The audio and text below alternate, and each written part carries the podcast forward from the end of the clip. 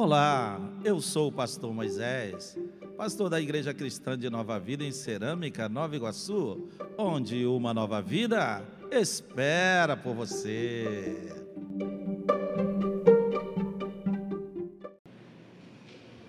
Lembrando que no próximo mês, último domingo, nós teremos batismo nas águas. Último domingo do próximo mês, batismo nas águas, tá? Deuteronômio 22.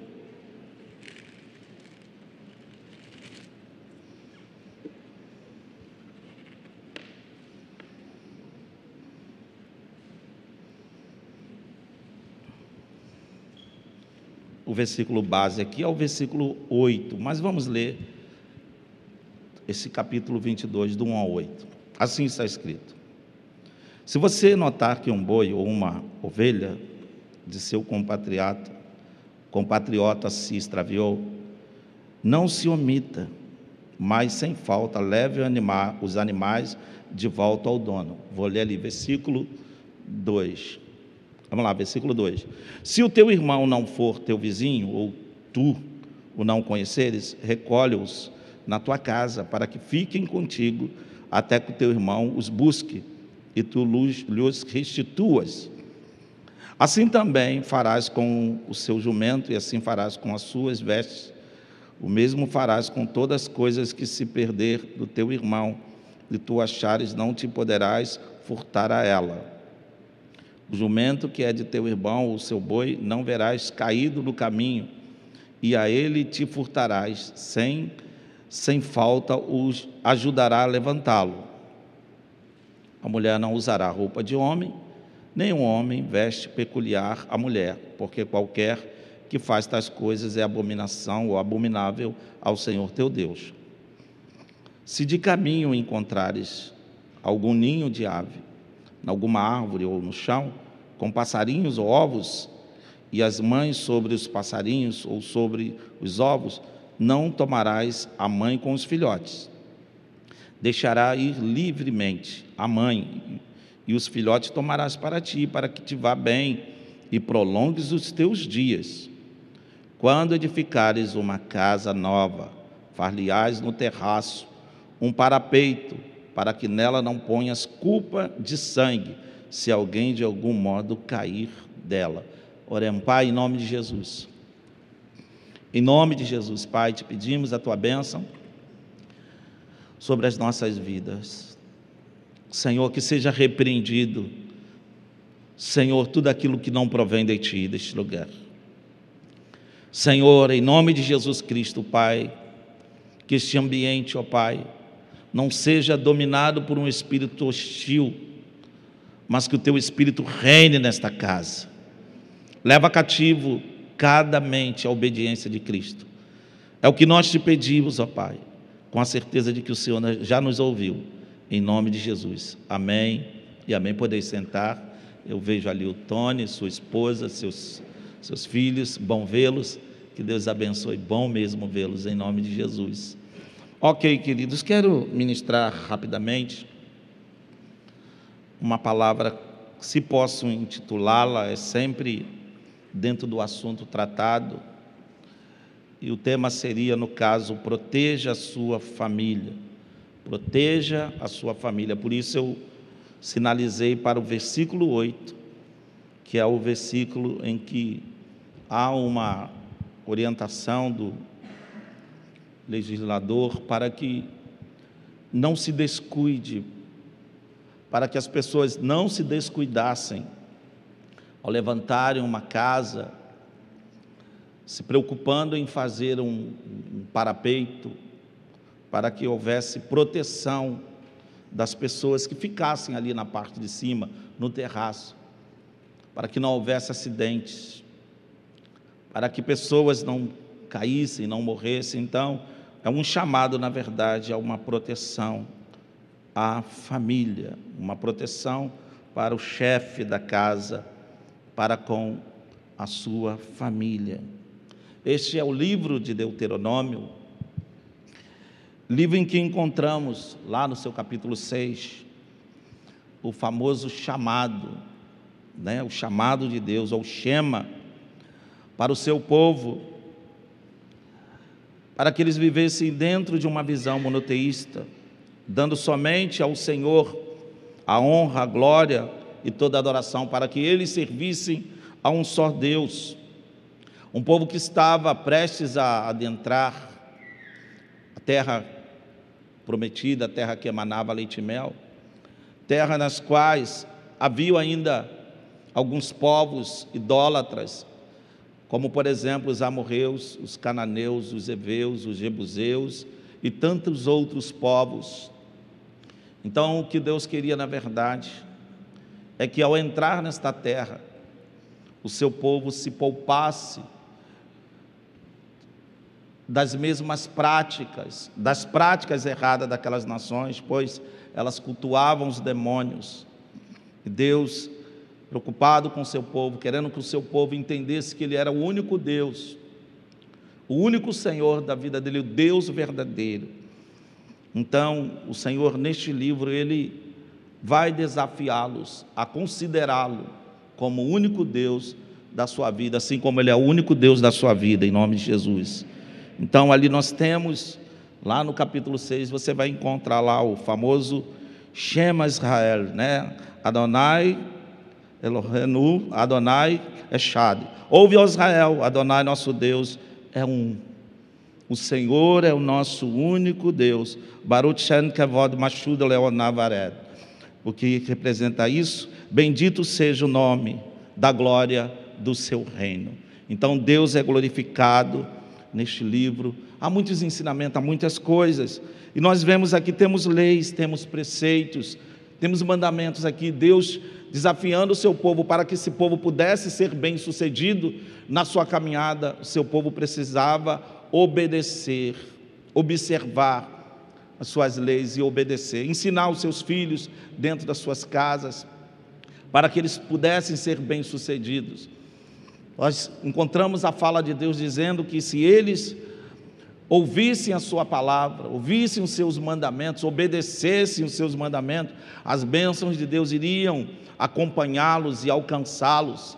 Vemos aqui nesse livro também Deus dizendo: se vocês não obedecerem os meus mandamentos, se vocês não derem crédito à minha palavra, as maldição, as maldições vão alcançar vocês também. Então nós temos aqui bênçãos condicionais apresentadas por Deus. E nesse capítulo, né, eu vou precisar ser bem sucinto, ao olharmos para o capítulo em que nós abrimos nesta noite, nós temos aqui, a gente consegue perceber que Deus é um Deus que se preocupa com tudo, com todos, Deus se preocupa com todos os detalhes, os olhos do Senhor estão sobre a terra, não somente sobre os seres humanos, mas também sobre os animais, porque tudo é dele tudo é dele, e para a glória dele, tudo é dele. Então, nós observamos logo de cara nesse texto, nesse capítulo aí, quando esse Deus maravilhoso e cuidadoso se revela assim nos pormenores, desejando proteger a sua criação. Proteger, mas também vê-la protegido. Nós vemos Deus preocupados aí com boi, nós vemos Deus preocupado com jumentos, nós vemos Deus preocupado com passarinho, né? se o passarinho está ali, se cair, você encontrar a mamãe ali tentando cuidar, você sabe que ela, que no chão um animal vai devorá-lo, algo de ruim pode acontecer com aquele passarinho, fala, deixa a mamãe deles ir embora, se você desejar pegar para cuidar, Deus diz, pode cuidar. Se você encontrar um animal perdido, você não deve ficar para você um boi, mas você deve guardar, preservar, não maltratar aquele animal até que seu dono apareça. Então você vê Deus cuidando de aves, Deus cuidando de boi, Deus cuidando de jumento, falando sobre jumento, falando do homem também, né? orientando o homem para que tenha um posicionamento de homem que você vai encontrar aí nesse texto. Deus falando: o homem usará roupas de homem e a mulher usará roupa de mulher. Né? Então você vai ver que, na verdade, o sentido desta, dessa direção, dessa fala de Deus, é que o homem tivesse posicionamento como homem na sua casa, se posicionasse. O homem não deve abraçar todos os trabalhos domésticos, empurrar sua mulher para trabalhar e ficar no bem bom, no bem bom dentro de casa, ou colocar a mulher para estar fazendo serviços tão pesados, né, explorando a mulher, não entendendo a sua fragilidade, a sua, a sua, é, a sua debilidade em relação a algumas coisas. Então, nós vemos um Deus que se preocupa com tudo. O teu Deus pode confiar nele, que ele se preocupa com todos os detalhes da sua vida, todos os detalhes da criação. Deus se preocupa com tudo, com tudo. E olharmos novamente para esse texto, nós vamos ver o cuidado que Deus tem para com a família, a sua preocupação para com a família. Ainda nesse versículo 8, quando ele até mesmo orientando as pessoas na sua construção a não descuidarem.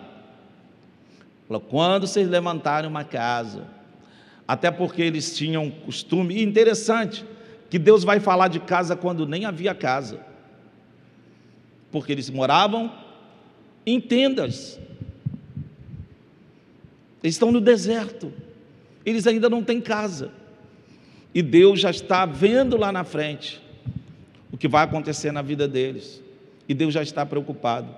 Deus sabe o que vai acontecer de bom com você lá na frente. E também o que pode acontecer de ruim. Mas Ele é Deus de livramento. Ele é Deus de livramento. Então Deus está falando, quando eles chegassem na terra, se estabelecessem na terra, construíssem na terra a sua casa, e falou: olha, toma cuidado. Vocês tomam cuidado até porque eram lugares frios, durante a noite, e eles costumavam se reunir ali para cantar, se reunir para conversar. Então poderia haver uma, um descuido. Criança, a gente sabe que criança apronta, adulto também, né? Eu conheço um adulto que caiu da laje, mas deixa isso é outro papo, né? Mas criança é fogo, não pode descuidar. Então ele falou: faça um parapeito, faça uma proteção. Certamente era para a família para que não houvesse choro, porque é o que a gente ainda, infelizmente, a gente ainda ouve muito acerca de acidente com crianças. Acidente com crianças. Não são poucos pais que acabaram com a sua própria vida, destruíram a sua família, acabaram-se casamentos, porque alguém não cuidou, não zelou, não levantou uma sebe uma proteção, e filhos sofreram tragédias terríveis, crianças caíram e depois o casal ficou se acusando, o casamento acabou. Não são poucas as pessoas que até hoje vivem em depressão profunda, angustiadas, desesperadas, debaixo de culpas, sentimentos terríveis, porque não protegeram a sua família. Quantas crianças Tivemos notícia de crianças que caíram de janelas, porque demoraram, até mesmo seus pais demoraram a colocar aquela grade de proteção. Então, acharam que jamais poderia acontecer um acidente, uma tragédia na sua família, e com isso não investiram, não se preocuparam, mas o mal chegou, o mal chegou. Então, Deus é um Deus que se preocupa com as famílias. Deus não quer que o mal alcance a sua casa. Deus não quer que o mal alcance a sua família. Ele não quer que o mal alcance a sua família. Deus ama a sua família. Deus ama os seus filhos. Talvez muitos de vocês tenham até perdido o amor por seus filhos. Talvez muito dentre, dentre os homens aqui tenha perdido o amor por sua esposa, ou mulheres tenham perdido o amor por seu esposo. Mas eu quero te dizer esta noite: Deus ama a sua família e quer manter vocês juntos, porque Deus levantou, instituiu a família para dar certo. Deus não uniu você ao seu marido, Deus não te uniu, minha esposa, a seu marido, ou o marido a sua esposa, para dar errado. Deus não, não te criou, não te uniu, não uniu vocês para dar errado. Muito pelo contrário, Deus, Ele queria e quer que a sua família seja uma família muito abençoada em nome de Jesus. Uma família muito abençoada em nome de Jesus. Então nós vemos esse Deus que se preocupa com a família. Esse Deus que não quer que a sua família caia. Deus não quer que a sua família caia. Deus não quer que você, marido, caia. Deus não quer que você, esposa, caia. Deus não quer que você, filho, caia. Deus quer te manter num lugar alto e protegido. Deus quer te manter num lugar alto, com uma visão panorâmica, sem correr o risco de despencar e ter a sua vida espiritual e talvez a sua vida material ceifada, porque Deus se preocupa com você. Talvez você não tenha tanto cuidado, talvez você tenha andado por lugares perigosos, talvez você não, não esteja vivendo um evangelho de olhos abertos, olhando por onde você tem pisado mas Deus te contempla, Ele sabe onde você tem pisado, e tudo que Ele quer estabelecer uma sebe, uma cerca de proteção à sua volta, em nome de Jesus, em nome do Senhor. Sabemos que dentro da pedagogia da criação do homem, verdadeiramente o homem tem essa dificuldade de se autoproteger. Irmão, nós não sabemos nos proteger. Porque você pode se proteger de outro homem. Você pode se proteger de algumas coisas, mas você não pode se proteger do diabo se Deus não estiver na sua vida. O homem precisa de Deus. E até para se proteger dos homens maus, o homem precisa de Deus. O homem precisa ter uma, uma, uma, uma proteção, uma sebe, um parapeito, algo que não lhe, lhe permita ser destruído. E é sobre isso que esta noite nós estamos falando, de viver sob proteção, viver no lugar alto, mas sobre a proteção de Deus, a proteção de Deus. Deus se preocupa com todos os que estão sobre a nossa responsabilidade também. Deus se preocupa com todos aqueles que estiverem sobre a nossa responsabilidade, sobre todos aqueles que estiverem andando ao nosso derredor, ao nosso redor, nossos filhos, nossos amigos, todos aqueles que nos cercam precisam viver sob proteção, precisam viver sob proteção, e nós precisamos criar um lugar seguro para eles. Nós precisamos apontar o perigo. Quantos casamentos estão aí para se autodestruírem? Por homens que estão, não levantaram parapeitos, mas estão andando na beirada. Mulheres que estão andando na beirada, famílias que estão vivendo na beirada, prestes a cair, prestes a serem destruídas. Pessoas, muitas vezes a gente fala, que a família precisa ser levada a séria e nós muitas vezes não levamos essa questão de família. Quantos homens não estão investindo na sua família? Nós estamos investindo em dinheiro para ganhar dinheiro, investindo para ganhar fama, investindo para ganhar tapinha nas costas, mas muitas vezes nós nos esquecemos de investir para a proteção da nossa família. Quanto tempo tem que a gente não leva, talvez, a nossa família para um passeio? não se leva a esposa para um passeio. Quantas vezes nós não levamos nossos filhos para um passeio, não conversamos com os nossos filhos. As pessoas sabem tantas coisas ruins acerca dos nossos filhos, mas nós não sabemos de nada. Eles estão na beirada, eles estão em lugares altos. Nós achamos que eles estão em lugares altos, mas eles estão em lugares perigosos. Todo mundo sabe, muitas vezes, de um filho que está envolvido com droga, a gente, e nós somos os últimos a saber. Filhos que estão se enveredando por lugares perigosos, nós não sabemos, todo mundo sabe, mas nós não sabemos porque não atinamos, não atentamos para a vida deles, eles não confiam na gente, a maioria dos filhos não confiam nos seus pais, porque os seus pais não dão bom testemunho, seus pais não criam proteção para eles, e eles têm vergonha, eles não têm confiança, o testemunho não é legal nesta casa pois esta casa é uma casa de perigo, é uma casa em que há um lugar perigoso, mas que esta noite Deus quer colocar cerca em nome de Jesus, Deus quer colocar um parapeito, um lugar para impedir a queda desta família em nome de Jesus. E esse colarinho saiu do meu pescoço e ninguém me avisa. E eu fico com esse colarinho de pendurado. Sem esse colarinho eu nem prego, irmãos. Ok. Mas Deus é maior preocupado em que a nossa família permaneça seguro e aqueles que estão sob nossa responsabilidade. Deus não deseja que soframos danos por causa dos nossos descuidos domésticos. Deus não quer que soframos danos por causa dos nossos descuidos domésticos. Às vezes é muito descuido.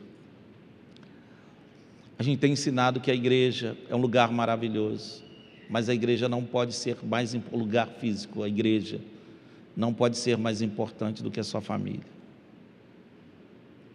Minha irmã, seu pastor, o diácono, o seu líder, não pode ser mais importante na sua vida do que seu marido. Às vezes, a pessoa dentro da casa fala muito mais do pastor, porque meu pastor é uma benção, meu pastor é isso, meu pastor é aquilo, meu pastor é isso, meu líder é isso, meu, meu líder é aquilo. Fala, usa mais esse tempo falando da sua liderança do que os seus sentimentos, do que dos seus próprios sentimentos de amor para com seu esposo. Muitas pessoas valorizam mais seus ministérios na igreja do que a sua própria família. Há famílias que estão sendo destruídas, estão caindo do telhado. Há muitas famílias caindo do terraço, morrendo todo mundo por falta de cuidados. O tempo passa, a gente perde o romantismo, a gente não fala mais que ama, a gente aponta só defeitos. Você está assim, você está assado. A gente perde tempo falando dos defeitos uns dos outros. São ofensas, são agressões. Há pessoas que demoram, há homens que demoram voltar para casa, porque acham o ambiente da sua casa um ambiente insuportável. Há homens que preferem ficar de conversa nos bares, assistindo futebol nos bares, do que voltar para casa. Que não suportam mais estar dentro de casa, talvez por causa de uma mulher insensata, que está destruindo a sua casa, por causa de palavras agressivas uma esposa que não tem paciência em meio a esta crise que vivemos, em que muitos homens estão desempregados, e a mulher cobra de uma forma em que ofende o marido. Então, muitas coisas têm acontecido e casamentos estão sendo destruídos. A casa, ao invés de ser um lugar de paz, um lugar de amor, um lugar de segurança, se tornou um lugar perigoso, em que agressões, xingamentos são marcas presentes. Nosso Deus se preocupa com a nossa família, irmãos. Sua família não pode cair. Sua família não pode cair. Não deixe a sua família cair. Não deixe a sua família cair. Leve a sério o que o Espírito diz à igreja. Não deixe a sua família cair. Elogie mais a sua esposa. Elogie mais o seu marido. Se você é aquele homem que gosta de estar elogiando as irmãzinhas, para com isso em nome de Jesus. Vai elogiar a sua esposa. Se você é aquele homem que gosta de estar elogiando as, as mulheres no seu ambiente de trabalho, flertando com pessoas, descarregando, de repente, ou distribuindo um espírito cheio de lascívia. Para com isso, volte os seus olhos para a sua casa. Volte os seus olhos para a sua casa. Para de ficar reclamando da mulher o qual você contraiu o matrimônio, depositando seu voto, seus votos no altar, prometendo diante de Deus que ficaria com ela quando ela tivesse saúde ou quando ela estivesse doente. Em momentos em que a vida financeira estivesse bem ou boa, e quando a vida financeira estivesse abalada, as promessas que ficaram depositadas aos pés do Deus eterno. Volte para essas promessas e ore a Deus para restaurar os seus sentimentos. Você pode voltar a ser um homem apaixonado por sua esposa. Cadê os homens dessa igreja? Minha irmã, você pode voltar a ser uma mulher apaixonada pelo seu marido. Cadê as irmãs? Ai, meu Deus. Acho que a gente vai ter que fazer uma oração forte. Eu trouxe um saco, ó, oh, irmãos. No final eu vou ungir as irmãs com água de Israel. Ainda há esperança para o seu casamento. Seu casamento precisa continuar sendo uma referência para os seus filhos. Eu sempre falo para o meu filho: você só vai casar errado, você vai casar errado se você quiser. Você só vai ser infeliz no seu casamento se você quiser. Está namorando. Tem coisa que eu falo, não me meto. Fala, você precisa, você precisa ter sabedoria. Você precisa orar. A menina precisa orar. No casamento é quando nós temos, a, no, no namoro, é quando nós temos a grande oportunidade de saber quem nós vamos levar para dentro da nossa casa.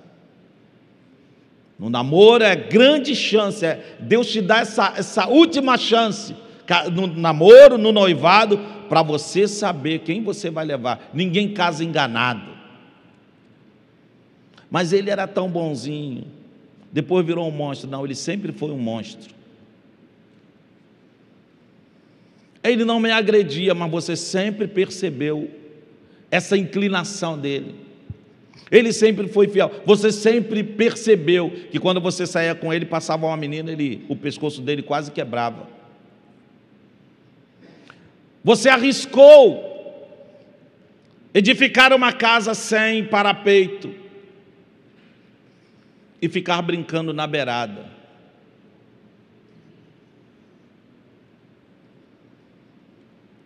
Depois que eu casei, eu me esfriei porque meu marido não gosta de igreja.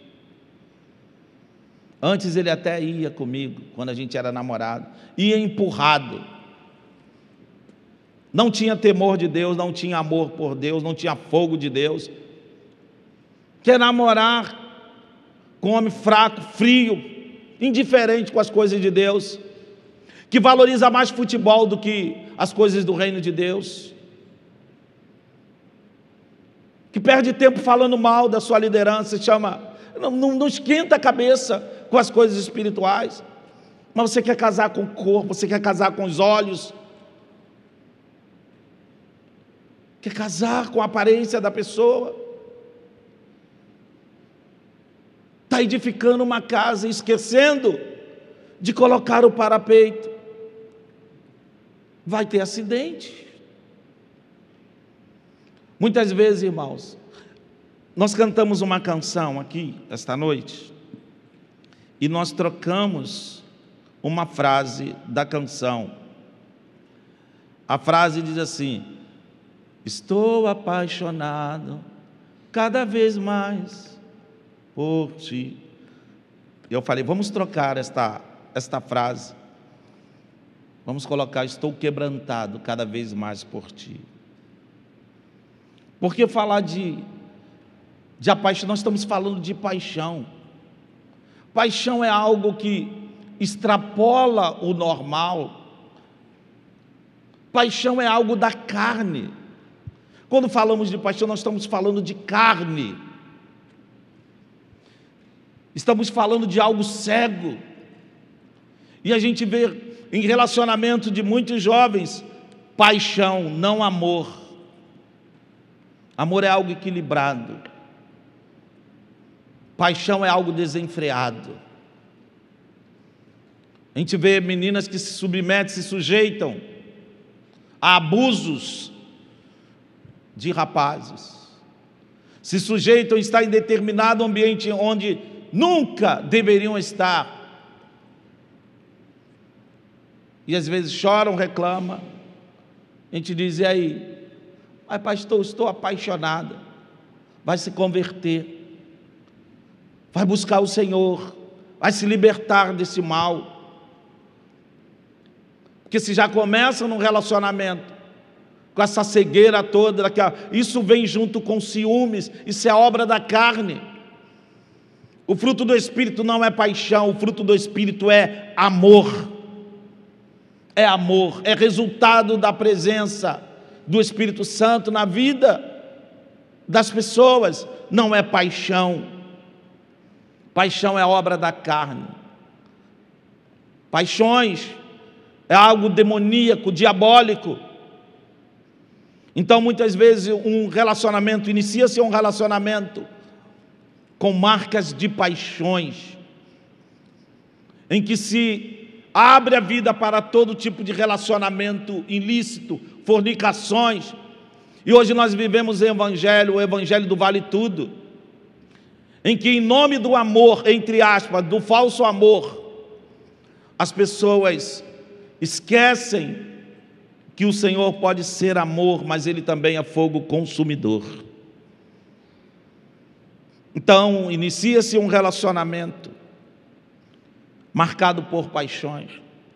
Muitas meninas e muitos rapazes precisariam, antes de uma destruição futura, de um choro futuro, ter a coragem de dizer: chega, acabou, estou fora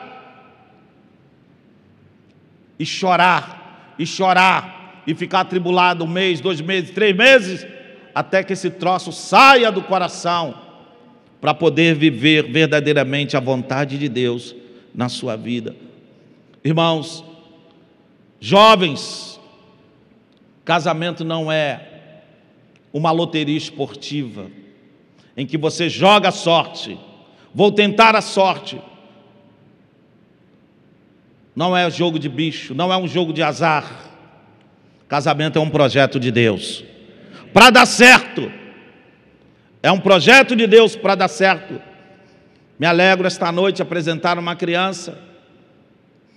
Resultado de um casamento que até aqui o Senhor tem sustentado. Mas eles precisam continuar investindo nesse relacionamento.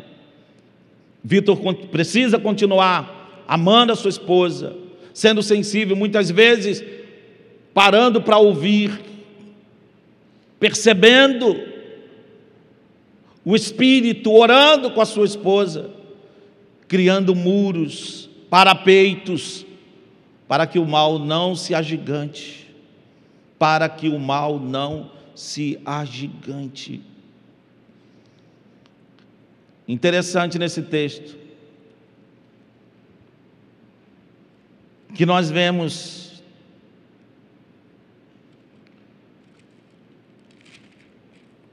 a preocupação desse Deus, dizendo: quando construir casa nova, faça um parapeito no terraço para que você não traga culpa de sangue sobre a casa. Faça alguma coisa para que não haja culpa para que não haja sofrimento, para que não haja lágrima, para que não haja depressão, para que não haja suicídio também, porque muitas vezes alguém cai e o desespero é tão grande que os, a mãe pula também. A irmã, o irmão pula, e a gente tem uma família totalmente destruída. Faça um parapeito no terraço para que não traga culpa. Quantas pessoas estão vivendo debaixo de culpa? Porque alguém caiu. Caiu porque não houve proteção. O marido caiu porque não houve a mulher. Ela esqueceu que ela também poderia levantar alguns parapeitos de oração, orando, construindo uma cerca, não somente orando, mas agindo Muitas vezes o marido diz assim: você precisa se cuidar. Ela fica ofendida porque ela é sentimental. Ele está deixando, ele está dizendo: Eu quero que você se cuide, eu amo você, mas você precisa se cuidar. Muitas mulheres param de se cuidar. O marido diz: Você precisa se cuidar, se cuida. Cuida do cabelo, cuida da sua saúde. Ah, não quero saber de nada, não. Já casei. E o marido insiste, insiste, fica falando, daqui a pouco ele, ah, vou, quer saber? Não quero me aborrecer, não. Eu não falo mais nada. Porque a mulher, ao invés de perguntar, por que você está falando isso? Ela vem com, a, com as mãos cheias de pedra. E começa uma confusão. Aí ele vai comentar, aí ele comenta no trabalho, ele comenta na igreja, com outras irmãs, coisa que não deveria acontecer nunca. Daqui a pouco caiu do terraço.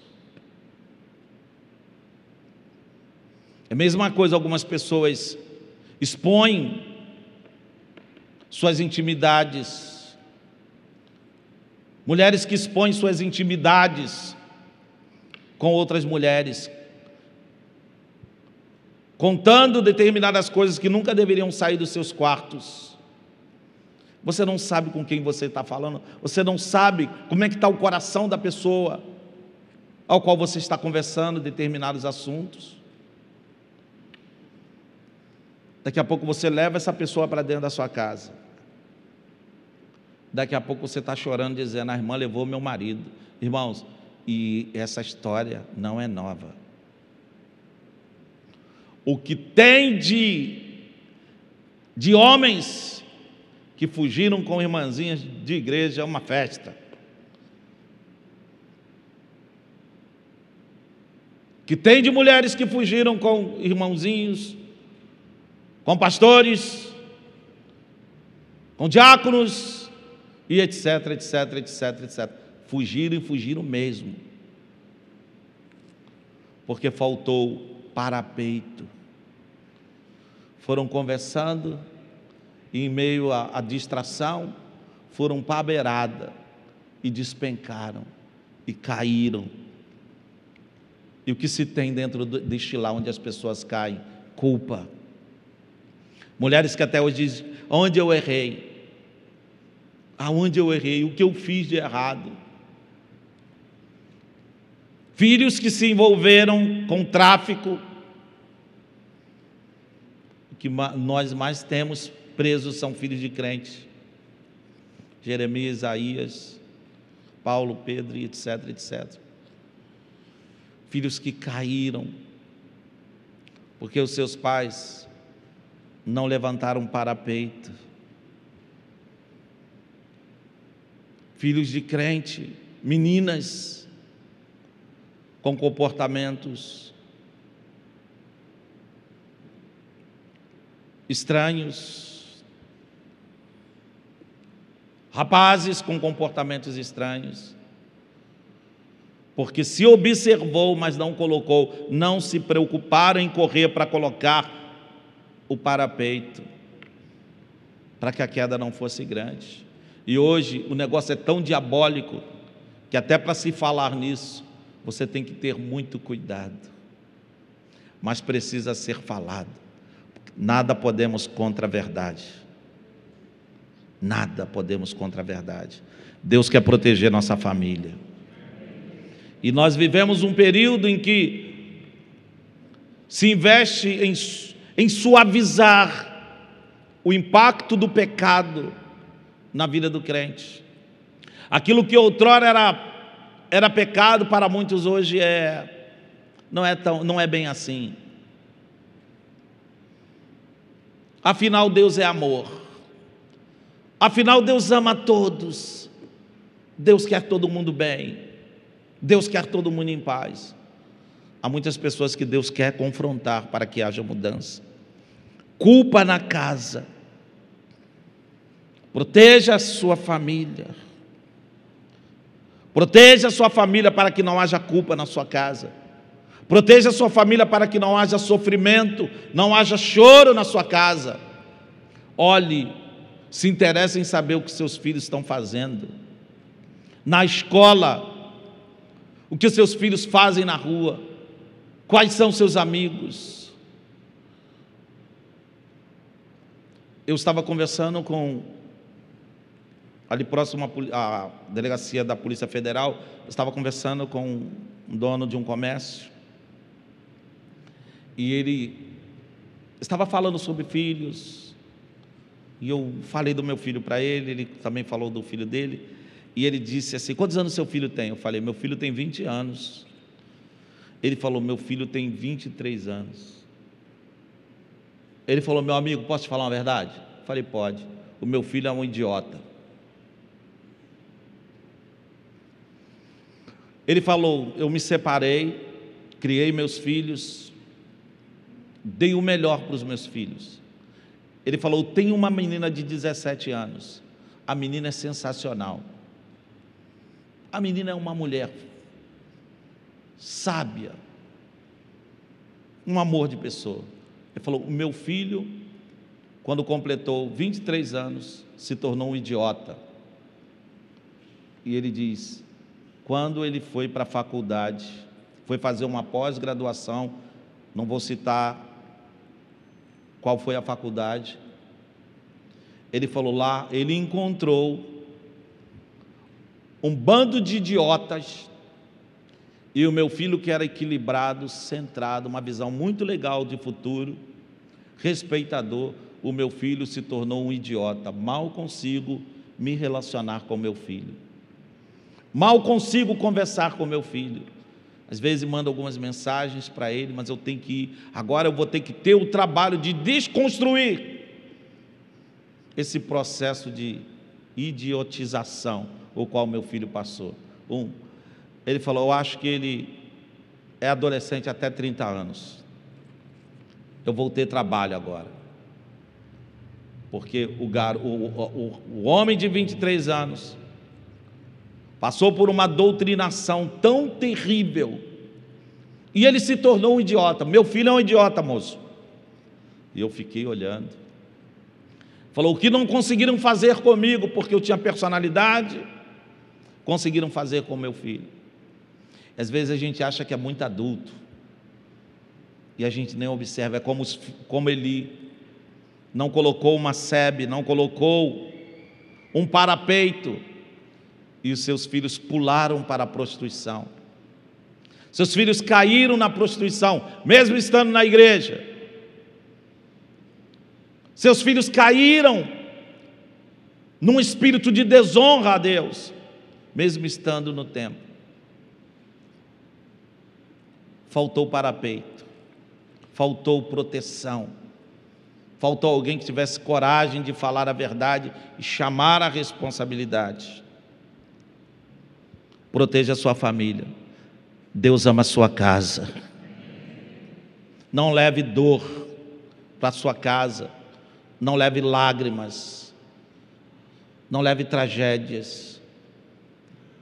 Destruição. Coloque cerca. Coloque um parapeito. Proteja a sua família. Coloque o parapeito da atenção. Dê atenção perceba mudanças de comportamento, filhos que se, se isolam muito, que ficam isolados. Eu fico de olho, o meu enxerido para não falo dele porque ele é o mais velho, as outras são crianças, fica mais fácil. Eu, eu percebo, eu sei quando não tá, as coisas não estão tão boas para o meu filho. É quando ele começa a se isolar. É quando eu tenho a percepção de que ele não está em casa.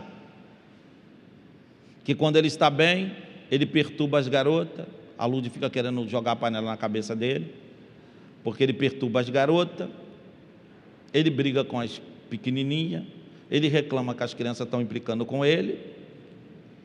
Eu não sei se você tem um filho grande que faz e com crianças pequenas que reclama que a pequenininha brigou com ele, mexeu nas coisas dele. Então fica fácil eu saber quando ele está em casa, quando ele está bem. Quando ele se isola, e usa de frases curtas. eu sei que alguma coisa está acontecendo. Lembro que ele mais, mais novo um pouquinho, eu dei uma mexida no telefone dele, eu acho que tinha aquele bonequinho com a forca assim, ó. Eu perguntei para ele, está afim de suicidar? Você quer morrer, meu filho? O que está acontecendo? Fala aí, vamos conversar. E às vezes a gente, isso é bobeira. É bobeira. A gente vai conversar, eles começam a falar, a gente diz assim, ó. Isso é frescura, é palhaçada, porque no meu tempo, no teu tempo você resistia. Bullying. O pessoal caía no apelido. Chamava de urubu, de negão, de neguinho, cabeça de ovo, cabeça de não sei o quê. Eu fazia piada em cima disso, zombava lá, tu é um branquelo, branco azedo, etc. E acabou, acabou, ia para casa, acabou. Hoje é uma frescura, tudo é bullying. Tudo é bullying faz uma pressão em cima de um jovem. Se ele tiver condições de arrumar uma arma, ele mata todo mundo numa sala de aula, mata você. E a gente fica achando, isso é bobeira. Não é bobeira, não. Essa geração é outra, é melindrosa. Se alimenta do mal. São aconselhadas, muitas vezes, pelo próprio Satanás, que inspira seus amigos a autodestruição, a automutilação. A gente, alguém fazia raiva na gente, a gente saía no pau. A gente brigava, embolava no chão, mordia, gritava. No outro dia a gente estava jogando bola. Tudo sem vergonha. Os moleques botavam a pilha para a gente brigar. Ih, vai deixar aí. Oh, aí, Jorginho. Ah, se é comigo. Ih, xingou sua mãe. Não tinha xingado nada. Aí botava o dedo assim, ó, botava a mão assim e falava assim: quem cuspia aqui, aí tinha um montão de bobeira, incitando, e daqui a pouco a gente saía no pau. Dois dias depois estava todo mundo de bem. Hoje se briga, o cara quer matar o outro. O garoto te dá uma trombada, te olha de cara feia assim, você fica olhando e fala: se eu der um sopro, eu mato esse garoto. Mas aquele garoto, se você der um sopro, ele te mata porque eles andam armados. São as tragédias, é a nova geração melindrosa, muitas vezes dominada pelo espírito anticristão. Nós vivemos um período de uma atmosfera impregnada com esse espírito anticristão. Deus quer proteger a nossa casa, a nossa família. Fique atento. Não brinque, não subestime o diabo. Ele é o destruidor. Então, precisamos levantar alguns parapeitos. Parapeito de, da atenção, parapeito do amor, o parapeito do perdão, do investimento de tempo com qualidade. Não permita que seus filhos fiquem sem falar com você. Problema deles. Eu não preciso deles. Eu não preciso deles. Se preocupe com isso. Não balance o ombro dizendo, não quer falar comigo, problema seu. Meu pai não tinha esse negócio, falar assim, tá falando comigo não, rapaz? Passava de manhã por ele, ô, oh, volta aqui. Ao benção, pai, ah, ah, bom, o que é meu eu quero. Os pais hoje, outrora os pais ficavam, os pais queriam respeito, o que eles queriam de nós é respeito. Os pais hoje querem amor e consideração. Não tem nenhum nem outro. Eu falava assim: eu não amo, é problema seu, desde que me respeite. Era aquela olhada assim, eu baixava a cabeça. Vai lá, vai ajudar sua mãe. Vai lá, vai varrer aquele quintal lá. Vai limpa aquele negócio lá. Vamos embora. Tinha futebol, problema que tem futebol. Você vai me ajudar lá a fazer massa. Duvido que a gente ficava, brincadeira, e falava nada. Olha, está falando alguma coisa? Não, senhor. Hoje fala na cara, não vou fazer. Bando de garota tudo preguiçosa, que não sabe lavar uma roupa, não sabe fazer uma comida, não sabe pentear um cabelo.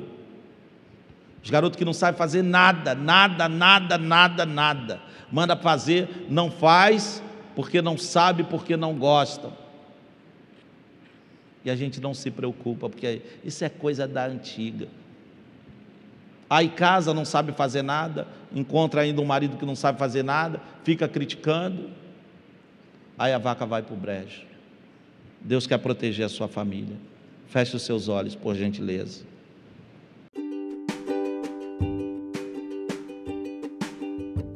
Esta foi mais uma palavra da Igreja Cristã de Nova Vida em Cerâmica, Nova Iguaçu. Espero que esta palavra tenha te abençoado profundamente. Fiquem com Deus.